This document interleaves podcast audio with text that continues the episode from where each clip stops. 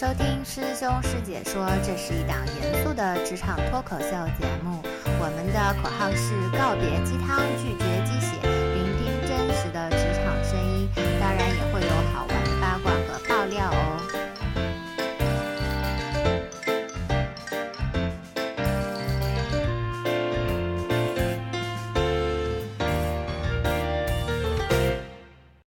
欢迎收听师兄师姐说的新一期节目。这一期我们又请到了第二位女嘉宾，真的是好开心啊！居然世界上还有这么多女嘉宾可以请。首先介绍一下她吧，她是我的大学同学，也是我的很好的朋友。呃，毕业的时候呢，就去了一个全球最大的日用消费品公司，是吧？是是最大的还是最大之一？最大的最大的世界五百强企业。然后呢，不知道怎么着，突然间有一天就辞职了，然后去西部一个人旅行了一百天。再后来就去了一个小的外贸公司，在做巴西的各种酒。呃，因为当时我正好在上海，所以这个我刚好还跟他在上海的时候也喝过他们的酒。然后再后来呢，就又回到了北京，加入了一家跨国的电子商务公司。这个公司也是很大，也是非常好。然后今天为什么请他呢？主要是因为之前一直没有聊过消费品。然后另外呢，这个日用消费品就是俗称的快消公司，也是应届毕业生工作时候的一个算是热门的选择吧。另外，他现在在的公司是电子商务公司，也是非常炙手可热的行业，所以我觉得有必要请他来聊一聊。那么我们欢迎一下这位嘉宾，大家梆梆好梆梆梆，自我介绍，打个招呼。大家 好，我是这期的嘉宾，那怎么称呼你？你叫啥？叫我 R 同学吧。你叫二同学还是三同学？二同学，好好。我们先来聊一聊这个大学时候的事情吧。你当时大三的时候就暑期实习就去了这家特别牛的快销公司。嗯，是的，我是当时面试了他就是正式的暑假实习的这个项目，然后的话，当时是在北京实习的，嗯，正好是在啊、因为我当时面试的时候就是在销售部门，所以是像呃作为他销售部门的管培生的实习生，然后在他在那个全国非常大的一家经销商，在北京的经销商里面实习的。嗯，所以你当时实习的时候就是跟经销商这种词听上去也有一点点距离感啊，是不是 在商场、百货还是说超市？嗯，因为当时嗯，我们的公司主要分两个渠道，一个就嗯是说他通过经销商去卖给一些嗯，比如说不是那么知名的大型的连锁超市，嗯，或者是一些夫妻老婆店，或者是批发市场，所以我们叫做经销商渠道，也叫做传统渠道。然后另外的一部分的渠道叫做现代零售渠道，也是我后面就是加入的时候工作的那个渠道。但是我实习的时候，呃，先在经销商实习，然后的话，嗯、也做了一些比较有意思的事情。嗯，比如说我们当时的那个经销商，它是覆盖北京所有的 Seven Eleven 的。虽就虽然是说 Seven Eleven 是一个世界级的大型的零售商，但是它的量，嗯，没有那么大，因为它呃 carry 的那个单品没有那么多。所以的话，当时我们也就是去挑选了一些，包括更换了一些，就是 Seven Eleven 里面我们要陈列的选品。听上去你的这个工作还是真的蛮接地气的，每天都要去店里面跑的。嗯，哎，那你为什么在大三的时候就选择了这样的一份工作呢？嗯，因为我自己其实就是因为我们大一就进的这个专业也是比较热门，是管理专业。嗯，然后的话，我自己在看就是管理专业，我们未来会就业的这些方向，包含就是金融的金融行业、金融机构，然后咨询公司，然后还有一些比如说国企啊、外企啊，然后那个有一些的那个呃这种专业的这种服务机构。然后我自己其实对，嗯，专门的 corporate 是比较感兴趣的，就是说实业的行业。实业的行业是比较感兴趣的，因为，嗯，像 consulting，我觉得距离真实的能够做事情，能够真的出成绩的话，还是会比较难，就是没有那个感觉。然后，金融市场我自己不是那么感兴趣，嗯然后我自己对实际的事情是比较感兴趣的。然后我特别喜欢那些公司，就是卖的东西大家都知道，嗯，因为有些实业的公司，它卖的东西是卖给企业的，对，啊、然后我就觉得没有那么的有成就感。但是虽然说，嗯快消日用品行业，包括你卖啤酒也好，或者是卖饮料、卖日用品，对这些东西，其实嗯看起来没有那么高端，但是每个人都会用的。然后我就觉得从你卖这些东西上面，你还是会有成就感的。嗯，所以直接抵达消费者，你会觉得比较有意思的事情。对，而且通常大型的这些消费品公司，嗯，在你刚进去的时候，它的管理培训机制都一般会比较好，因为它是把你按照一个 general manager 的方向去培养的，所以它会让你涉及到各种呃实业会涉及到的管理的方方面面。嗯所以我就觉得刚毕业的学生如果能够进入这样的一些管培项目，其实还是比较有意思的。对，因为当时在我们在校的时候啊，就是这位 R 同学他去的公司的校园招聘是做的非常牛逼的，声势浩大，而且每年的这个呃怎么说呢，吸引的申请人、新申请的毕业生也是越来越多。那我觉得竞争还是非常非常激烈，对吧？北京你们一年总共能招多少应届生呀？呃，我们部门就是因为我们销售部门可能十几、二十二十个吧，二十个左右，对，并不是很多。然后可能加上市场部的话，也就二三十个这样。那申请的人至少没有大几万，也应该有大几千的。嗯，对对对。所以真的是百里千里挑一的人。那你当时你觉得有什么东西能够打动这些公司里面就是给你发 offer 的人呢？面试官呢？呃，大学时候干了什么特别牛逼的事情吗？因为就是嗯，因为你是学生嘛，所以其实你也没有什么工作经验，所以嗯，就是这样的。嗯，行为面试主要是看你之前的一些学校里的经历，然后从你的经历里面来看你的就是领导力嘛。那很多的大的公司都比较看重的一个一个东西。那么他会衡量你是在做这些活动的时候你自己的，嗯，组那个主动性啊、组织能力啊，包括你是不是真的能够嗯克服一些挑战，然后做到最后的一些事情，或者你是不是真的有一些有趣的经历别人没有的。然后我觉得我自己当时也是比较幸运，就是在最后一轮面试的时候，当时我们一个呃公司里面非常资深的大佬，销售的一个一个 director 吧，然后他嗯其实气场特别强，然后当时问的我，就是他也一直在压力面试，然后就在问我说，那个你你做过的就是你觉得最就最最困难的事，或者是最有成就感的事是什么？然后当时就告诉他说，那个就是我去，我我我通过那个学校的一个嗯组织，然后去到印度那边，然后遇到了各种各样的困难，然后嗯，但是还是就是跟那边的人一块儿做了一些事情，在暑假的时候，然后嗯，遇到什么样的困难？坐火车的时候没有座位，就是 因为也是第一次出国旅游，然后就有各种各样的被骗呐、或者说，或者是说就是人生那个人生地不熟，你在那边还要跟跟那个那边的学生一起去帮着学校去招新招募成员，然后参加他们的会议，然后就是嗯、呃有很多的挑战吧，啊、然后最最大的挑战还是说我去了之后，我还嗯把很多的那个。嗯，北大的学生说服去了印度，然后很多人其实之前都是想去特别高大上的地方。那你怎么说服他们的呢？啊、具体的例子，具体怎么说服他们，我也不是特别记得了。但是我当时就可能就是讲了这样一个例子，然后让那个销售的弟特别的 impressive。然后他后来有一次跟我说，他说我我拼命说服我自己的下属，可能就把他短期派到哪个地方去 relocate，他们都不愿意。但是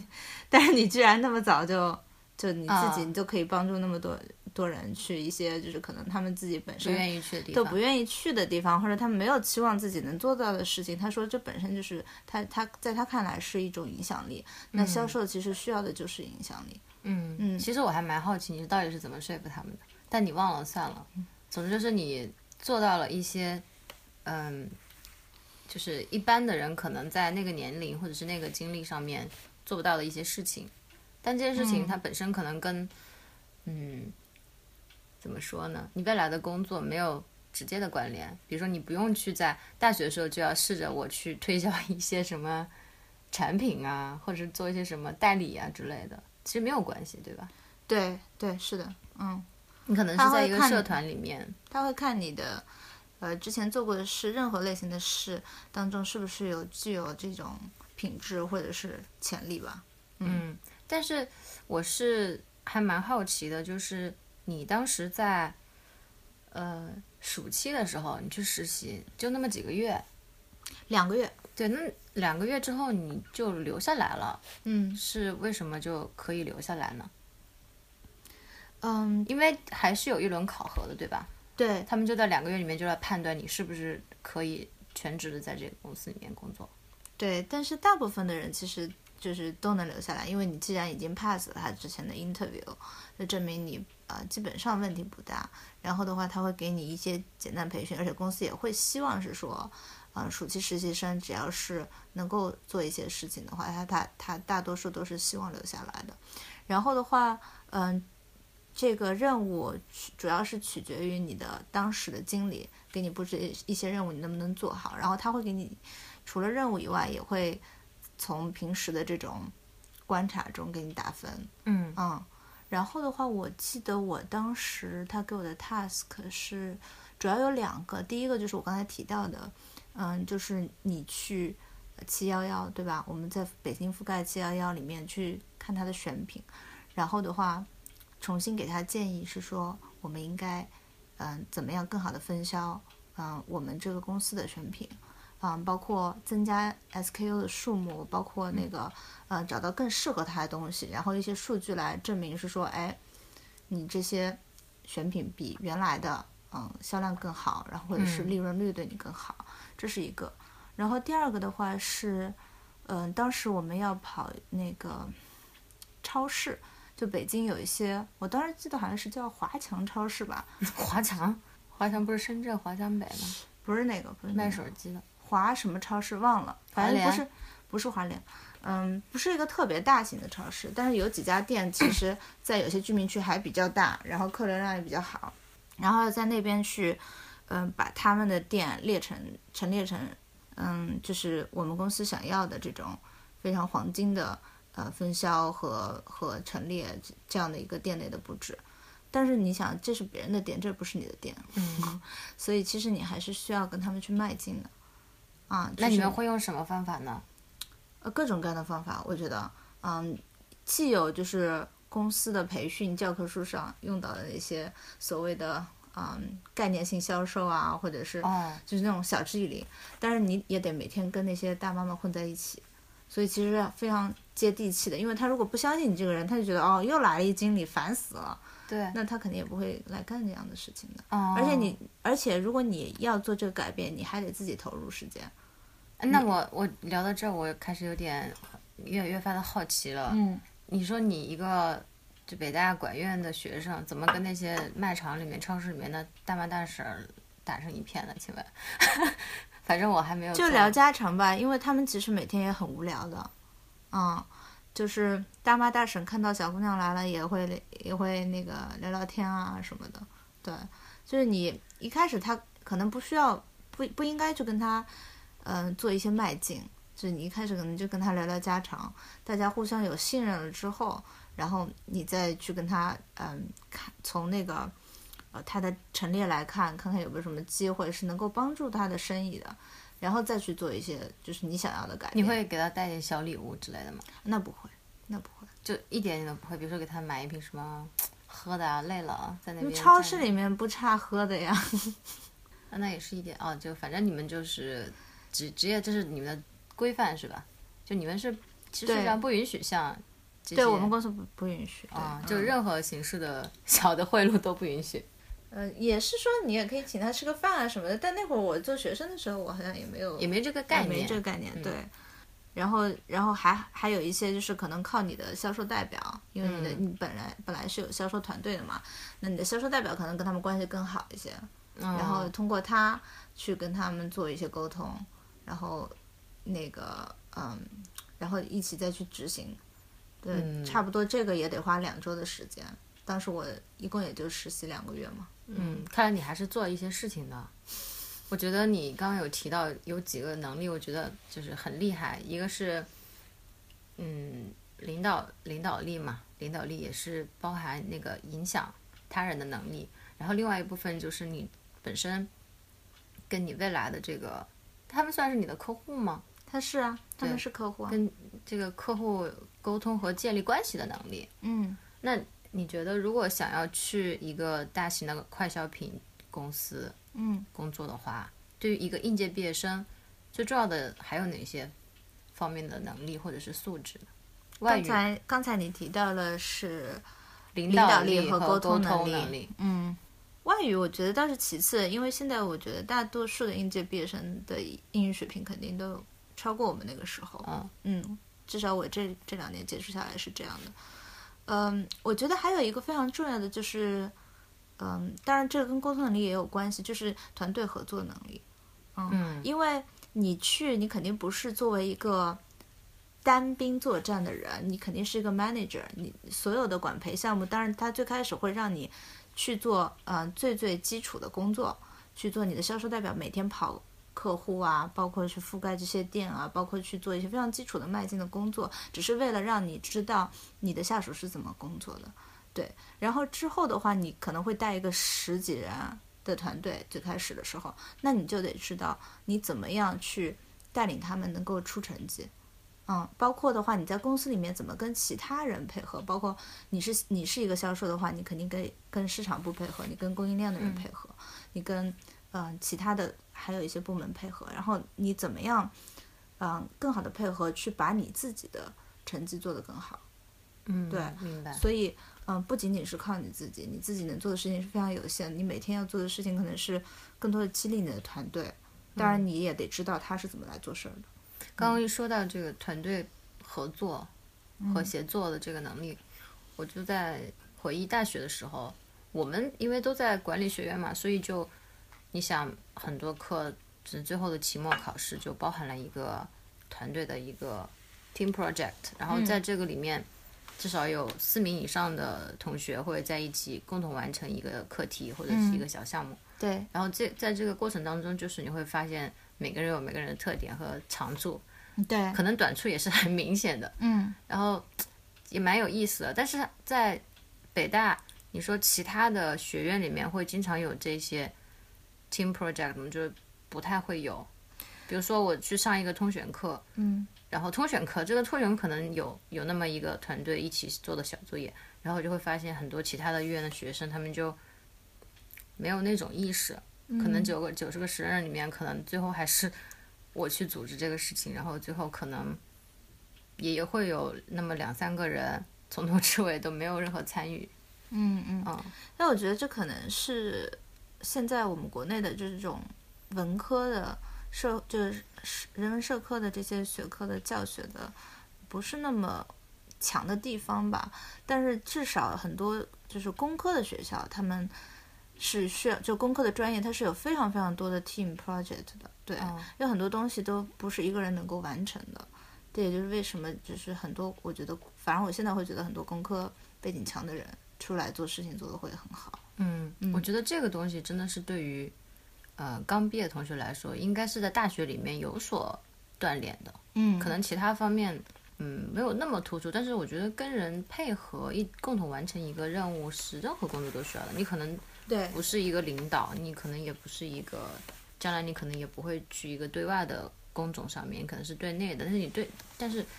协调和就是团队的协作是永远不可避免的。嗯，在我大学的时候会觉得，就是因为所有公司来学校招聘，他们都会谈到哦，我们需要 leadership，我们需要领导力，我们需要非常强的沟通能力。然后我就觉我就觉得，哦，那这些每个公司都需要，这个东西很虚啊，你怎么来衡量呢？但是就是你工作时间越长，你就会觉得这两个东西是非常实实在在的东西，他们一点都不虚。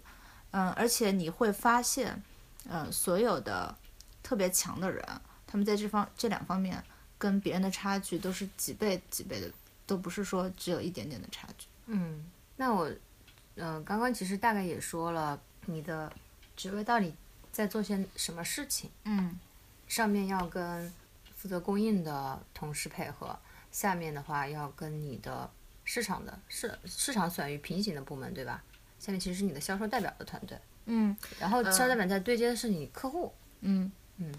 我我可以大致讲一下，因为其实，嗯，因为我就是后来加入公司，就是正式员工了之后，其实因为中间涉及到我升了一级嘛，所以我在嗯第前面一年半和之后的，就是我第二个 assignment 的时候，工作的内容是不太一样的。嗯嗯，最开始的时候，嗯，就是最 entry level 的工作呢，是你是去作为一个嗯初级的这样的一个销售经理。那么当时因为我覆盖那个现代零售渠道，嗯，在零九年、一零年的时候，其实比如说像沃尔玛呀、家乐福这种大润发都是扩张非常非常快的，因为那会儿还没有什么特别强的 B to C 的电商的概念，对。也没有网上超市。对，所以基本上现代零售渠道就是这些大型的超市，嗯，占到我们公司生意的百分之五十以上。就是其实它是比那些传统的渠道，呃，增长的更快，而且量会更大的。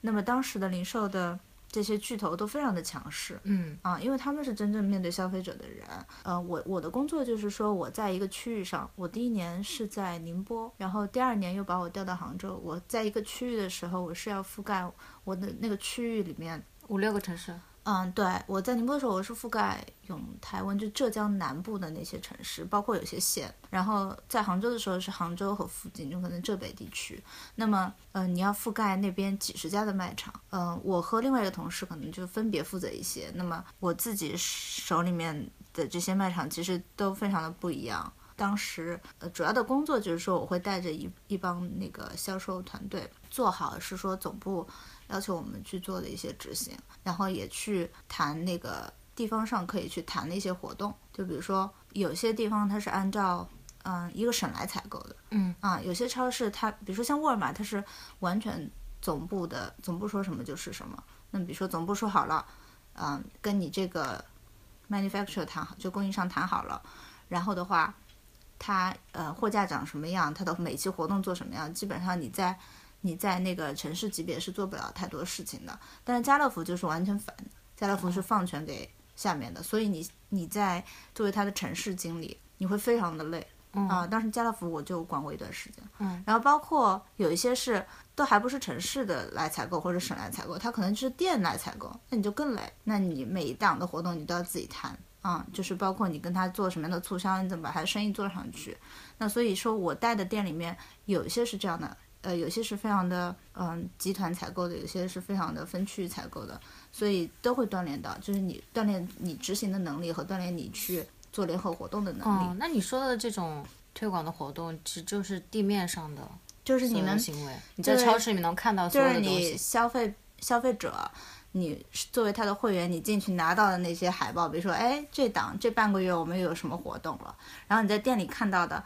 哪些陈列是放在哪个位置，嗯，比如说我有什么特殊的一些就是装饰，货架上面的装饰，这些都是都包括在我们的工作里面，包括一些什么，比如说你走到一个饮料区，会有一些人说，哎，来试喝一杯，对这些东西都是你们来做。对，包括你有时候在超市门口看到了，哎，有个明星进店了，对吧？今天比如说黄晓明来代言什么什么，然后就可能非常大的那那些超市会有这样的活动，或者包括广场上面有一些那个人在那边选秀啊什么什么的，这些其实都是他的商，就是供应商和那个超市一起做的活动。哦，所以你其实也参与一定的这种策划的。对对，那你你觉得这些事情会好玩吗？嗯，我觉得这种事情还是蛮好玩的。是不是每次做完之后，马上就要 review 所有的数据啊、费用啊，然后就会，对你还得 share 给到总部说，哎，这个东西有效还是没效？对。那你们没没效果和有效果是会非常明明显吗？他说你们在投入之前就会有一个，比如说预期，你们会觉得，哎，那个达不到或达得到，大概是什么样子？嗯会市场部会有一些预期，就是但是因为这这种活动的东西，如果你是当天只做一场，对吧？嗯、那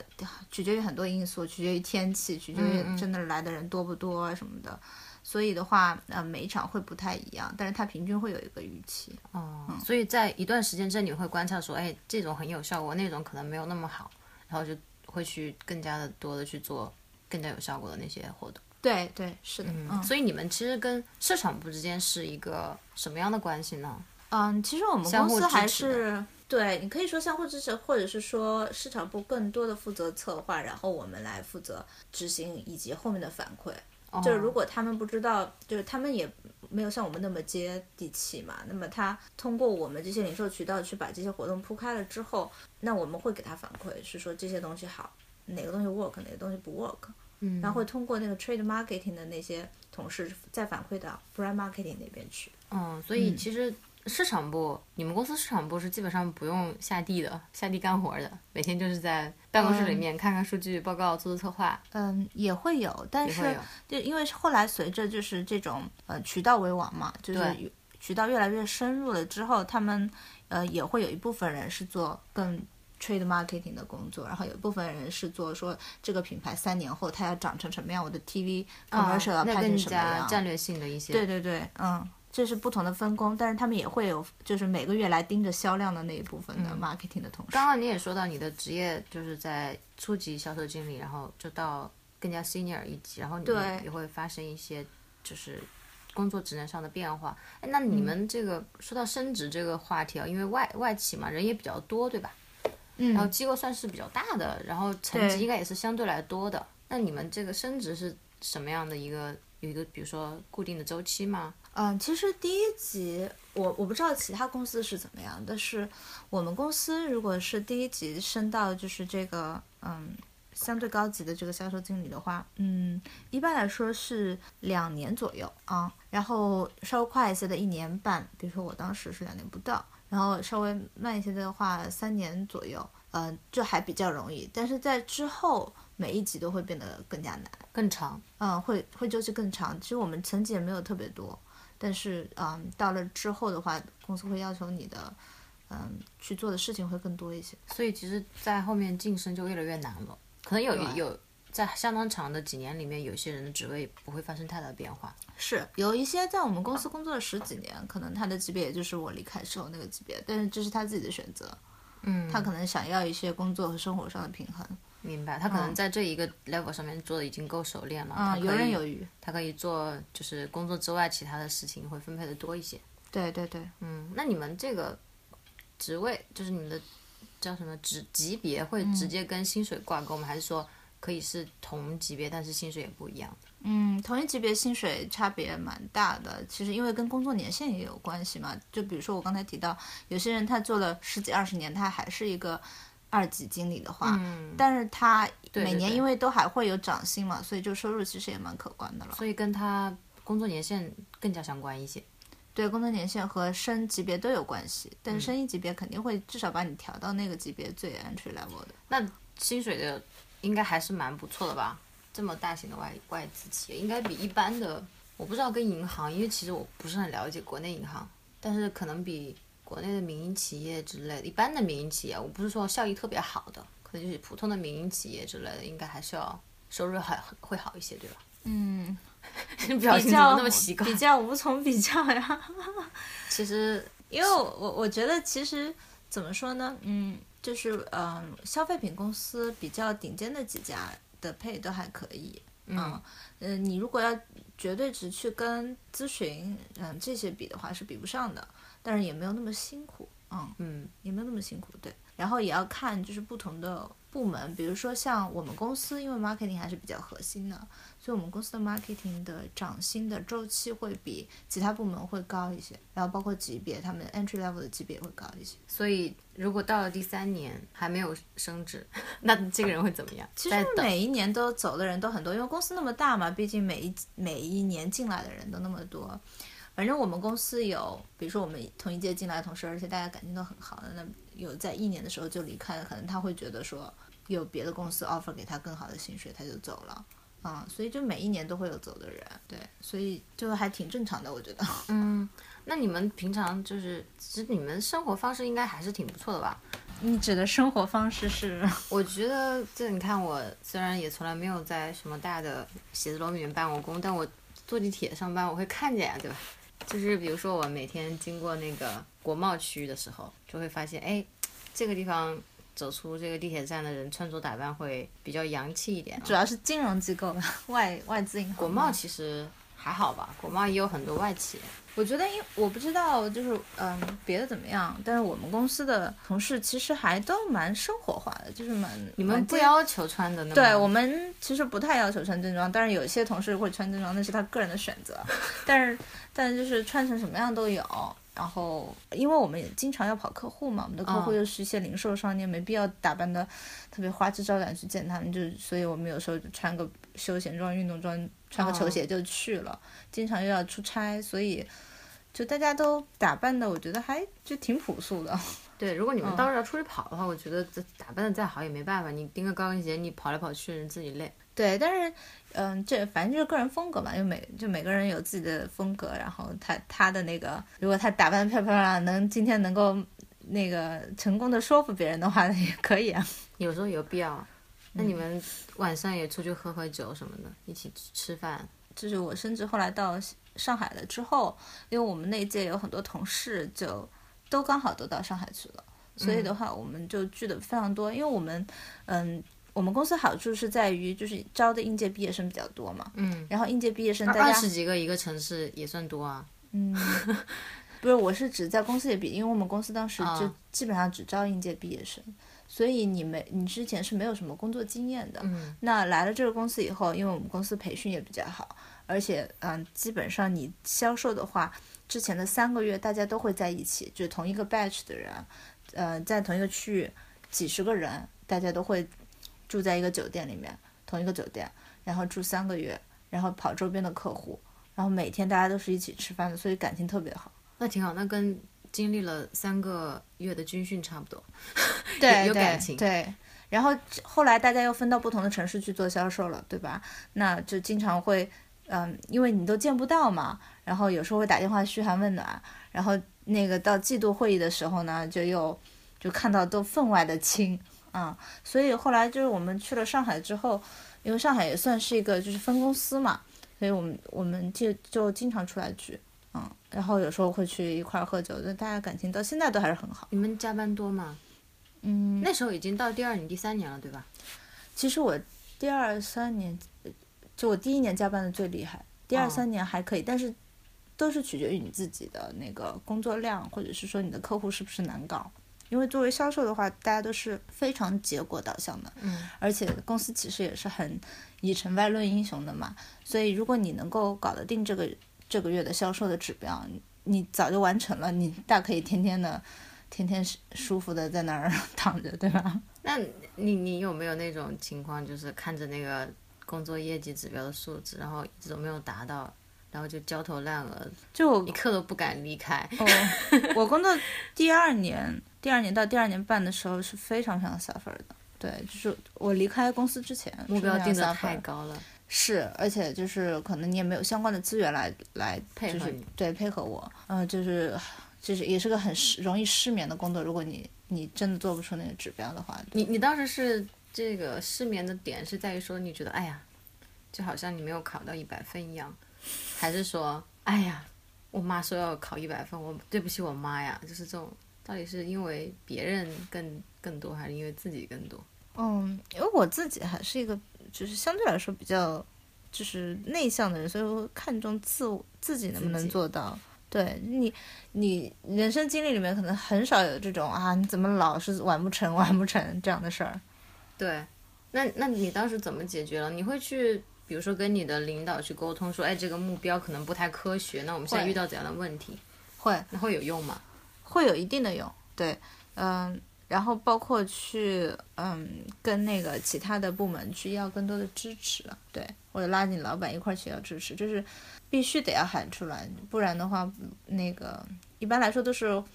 会哭的孩子才有奶喝嘛，才有资源嘛，对，如果你完全不喊，然后所有人都在喊的话，那可能就是分到你就没有什么资源，这也是大公司的这个非常常见的情况。明白，所以其实有很也遇到一定的困难，所以你当时为什么会考虑离开呢？因为可能你三年，我不知道是不是五年会三年到第五年会是一个质的飞跃，如果在一个公司里面。嗯，我我离开，我觉得有就是当时当时生意状况不好的原因，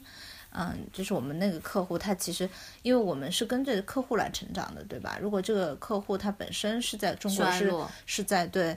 掉市场份额的，那你再怎么努力，你都把他那个店包了，你可能也很难去做出什么成绩来。当然，这只是很小一部分的原因。我觉得比较重要的原因是在于我自己，嗯，比较想去做一些新的东西，嗯，而且我可能我加入这家公司的很大的原因也是因为它作为一个刚毕业两三年之内给你的培训会比较好的公司，但是之后你也不会一直想要在这个公司里面去做一颗螺丝钉，嗯，毕竟就是公司太大了，你做的事情是非非常小的一部分。呃我当时会觉得说，我工作两三年，我比较想去看看更大一块儿的东西，嗯，自己能够独立做比较多方面的事情，嗯。嗯，然后你因为自己对于巴西文化的热爱以及各种酒的热爱，就去了一个巴西的卖酒的进口的企业。怎么描述？我觉得好长啊。嗯，这个很就是非常的偶然的，其实这个这个时机，就是我嗯之前在第一家公司的时候，因为周末有时候会比较无聊嘛，我我又爱学新东西，所以我我当时知道上海有个巴西文化中心。所以我就在那边学过，嗯，一段时间葡萄牙语，因为我本科的时候就学过，然后自己对南美的文化一直都蛮感兴趣的，而且巴西的那个文化中心都是由巴西过来老师来教的，所以我就会周末去给他们，呃，周末去那边上上葡萄牙语课，我觉得也是解解闷嘛。然后呢，后来我辞职了之后，我出去玩了，出去玩了以后又回来，正好的话呢，就又碰到我们之前一起上课的人，而且那些那些同学呢，就是他们其实很多人本身就是在做外贸的，有可能就在做中美外贸，然后的话就说，哎，我想再做就是南美市场那一块，对吧？然后还有一些人呢是，嗯，就是，嗯，比如说他本身就是巴西公司派过来，因为让他交了学费让他来这里学，就是你如果葡语好一点的话，可能在外贸里面更有优势。然后我发现一个现象，就发现我当时在那个嗯巴西文化中心的好几个老师，他们都不在那边教书了，他们就直接去外贸公司了。嗯，因为实在是太紧缺了葡语人才，就会、会讲一点葡语的人才，哪怕你就是讲的没有没有那么好的话，嗯那个贸易公司都非常的缺他们。然后我就问他们，哎，那个有没有这方面的工作？其实我还蛮感兴趣的。然后如果是跟消费品有关的话，我觉得我可以去一个小公司待待看。对，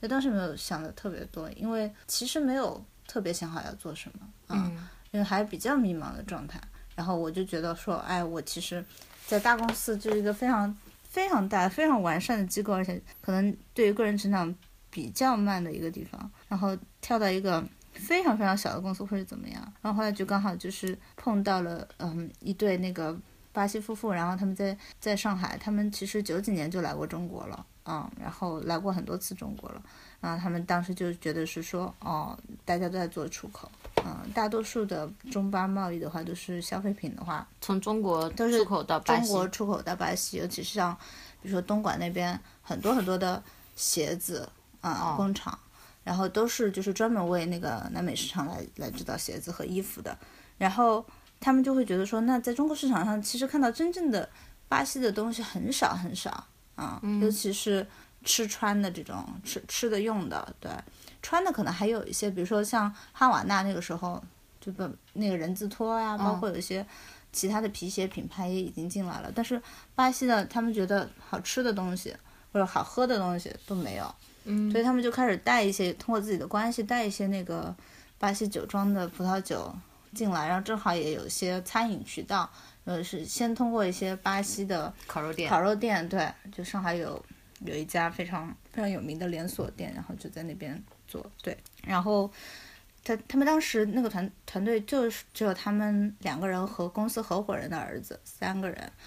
然后呢还有一个招来了一个上外的会葡语的一个就葡萄牙语专业毕业的一个一个销售，然后他们就想说再招一个销售，一个迷你型的私人企业。对，非常小。对我们最开始，后来还招了一个财务，然后我们有巴西连锁餐饮的一个公司就，他们又就互相持股，然后所以我们又跟他们搬到一个办公室里面去。但其实我们那个业务一块儿就七个人吧，都超不过的。对，所以我觉得你在选择这个工作的时候，其实没有太多的考虑一些比较世俗或者是怎怎么说实际的因素，对我是降薪去了他们那边，也没有去想说我在这个公司里面为我下一个对吧下一份职业能有多大的帮助，或甚至你没有想说这个公司的前景怎么样，这个问题根本就没有考虑。嗯，前景我是考虑过的，前景前景，因为我其实会觉得这个 idea 是好的，好的一个 idea，对。呃，因为我觉得这个，你是觉得他们的酒好喝吗？因为我觉得他们酒其实还蛮好喝的，他们酒是不错，嗯，但是后来我们也会发现各种各样的问题。可是我最初期的时候，因为第一个是当时我休息了蛮长一段时间，因为我我出去玩儿，然后当时处于一个比较乐观的状态，就说，哎，我自己去外面旅行了很长时间。然后呢，我想去的地方我就能去，我觉得还比较乐观和任性的状态，所以我当时就觉得，嗯，有如果有个好的 idea，我就 go go go 嘛，对吧？嗯嗯。然后第二第二个原因是因为，嗯，就跟他们聊，当时就觉得 chemistry 还是比较合的啊，而且包括我我会觉得说他们带的那些产品，其实品味都还是不错的，包括他们带的最开始带进来的一些酒，都不是说在。巴西那种 mass market 买的，他们都是比较嗯高高端一些的那种精品的啤酒，嗯，然后有一些特别的风味，然后的话他们也带了一些那个饮料，我觉得也蛮好喝的。如果呃价格合适的话，我个人会觉得也是挺好卖的。所以当时会觉得说嗯还可以，我可以试试看。还是考虑了会觉得是有 future，因为这块确实是没有人在做。明白。所以其实你是还是有一个比较好的预期的。对对对。嗯，只不过是后来遇到了一定的问题。对我个人觉得，后面遇到的问题大多数是团队的问题。对，就是可能我当时跟他们也没有那么熟，我并不了解说其实他们人和人之间有很多的历史的问题。啊，其实是一些是比如说这几个股东、创始人之间的一些矛盾。嗯，有矛盾也好，或者是嗯理念并不是那么合，或者到后来长期做不出事情来，会有一些信任上的问题，等等等等，就是有很多。问题就不是说只有一个好的 idea 就能把这个事情给做了，嗯，所以当时你在这个公司其实也有一些心得是吧？如果说现在创业，你看去年、今年，我觉得去年可能是顶峰吧，嗯，我觉得今年可能有一点点在灭火的这种势头了，嗯，就是这么多人在创业，我相信有很多现在在校大学生其实也在创业，或者说希望未来毕业之后能够创业，或者说加入创业的公司，嗯，那。有没有一些想要对大家讲的？作为作为前辈，不能作为前辈，因为其实我也就是加入了一个小公司，我自己并不是嗯 co-founder 或者什么。对你如果不是 co-founder，但你会有可能去到一个小公司工作呀，对吧？那比如说你在去这家公司之前，需要多注意哪些重要的事情呢？嗯，我觉得永远永远最最重要的就是注意那个团队。嗯，特别是创始团队，对，包括他们的人的背景，一定要非常非常的呃细的去了解，深入的去了解，不要只听他们说，然后从各个方面去了解，然后包括他们嗯以前做出过什么样的成绩，嗯。啊，然后比如说像当时有一个比较大问题，就是我们那两个嗯很资深的这这这两个职业经理人，就相当于他们是嗯，比如说我那个主要的那个老板，他是退休了以后。嗯，来了中国，然后他自己想做一点事情，嗯，然后说起来，他当时也是嗯，在在巴西那边的可口可乐的高管，特别高的高管。那但是他自己其实是没没有任何的小公司的经验和创业的经验的，所以他如果直接下海，然后又来了一个完全陌生的市场，嗯，他也不会中文，对吧？他英语都说的不是很好，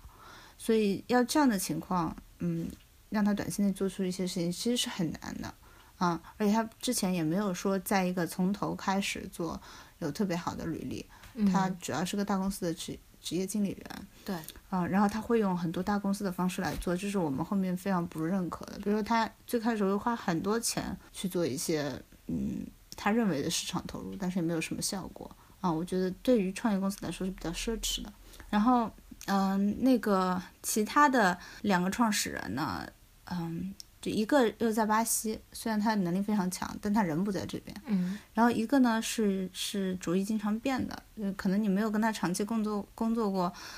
你这真的需要磨合很长的一段时间。所以就是有各种各样的人的问题，都不是短时间内能了解的。如果是说你要创业加入这个团队的话，这些人如果能够能够跟你在之前工作过，嗯，你了解他的工作方式，你你们都磨合过，非常的契合，我觉得这是最好的。那个 idea 都不重要，因为 idea 一直可以变的。嗯嗯，就是最重要的是你们互相能信任，而且沟通成本不高。嗯，这样的话能才能快速把事情做起来。对。嗯，然后我其实就你刚刚说跟这种你跟创始人的有过交流，或者是有过在一起共事的经历，嗯对于刚刚毕业的人来说可能是不太可能的。但是有一些方法是可以去了解的更多的，比如说你查询他的这个履历或者是一些个人的报道，如果是比较优秀的企业，对吧？嗯，或者是新出来的企业，就是他们总会有一些方式让你了解这创始人的背景。然后另外就是说，你应该多去找校友的资源，嗯，因为嗯你跟你隔三届，隔的不算多吧，你三届以上的师兄师姐能找得到就可以找，他们可能分布在各行各业里面，嗯，可能给嗯你拐个一个弯两个弯就可以问得到。我觉得如果真的是对创业企业非常的感兴趣的同学，我觉得真的是需要花很多的功夫去调查这个创始人的背景，了解他们，然后在加入之前尽可能的减少这种非你可以控制的因素，对对，而导致你的这个对吧？职业发展的一些不顺利啊，或者是没有成就。因为其实当然，当当然，我觉得这份有些挫折是没有问题的，但是如果说没有经历这样的挫折，也许你一年两年在创业企业能够得到很快的发展，嗯你，可以跟着这个企业得到一个非常大的提升，可能是在一个大公司里面带不来的，对吧？对对对，嗯所以我觉得，就我当时也是比较冲动嘛，就是可能过于乐观了一些，没有做好特别多的调查，背景调查。嗯，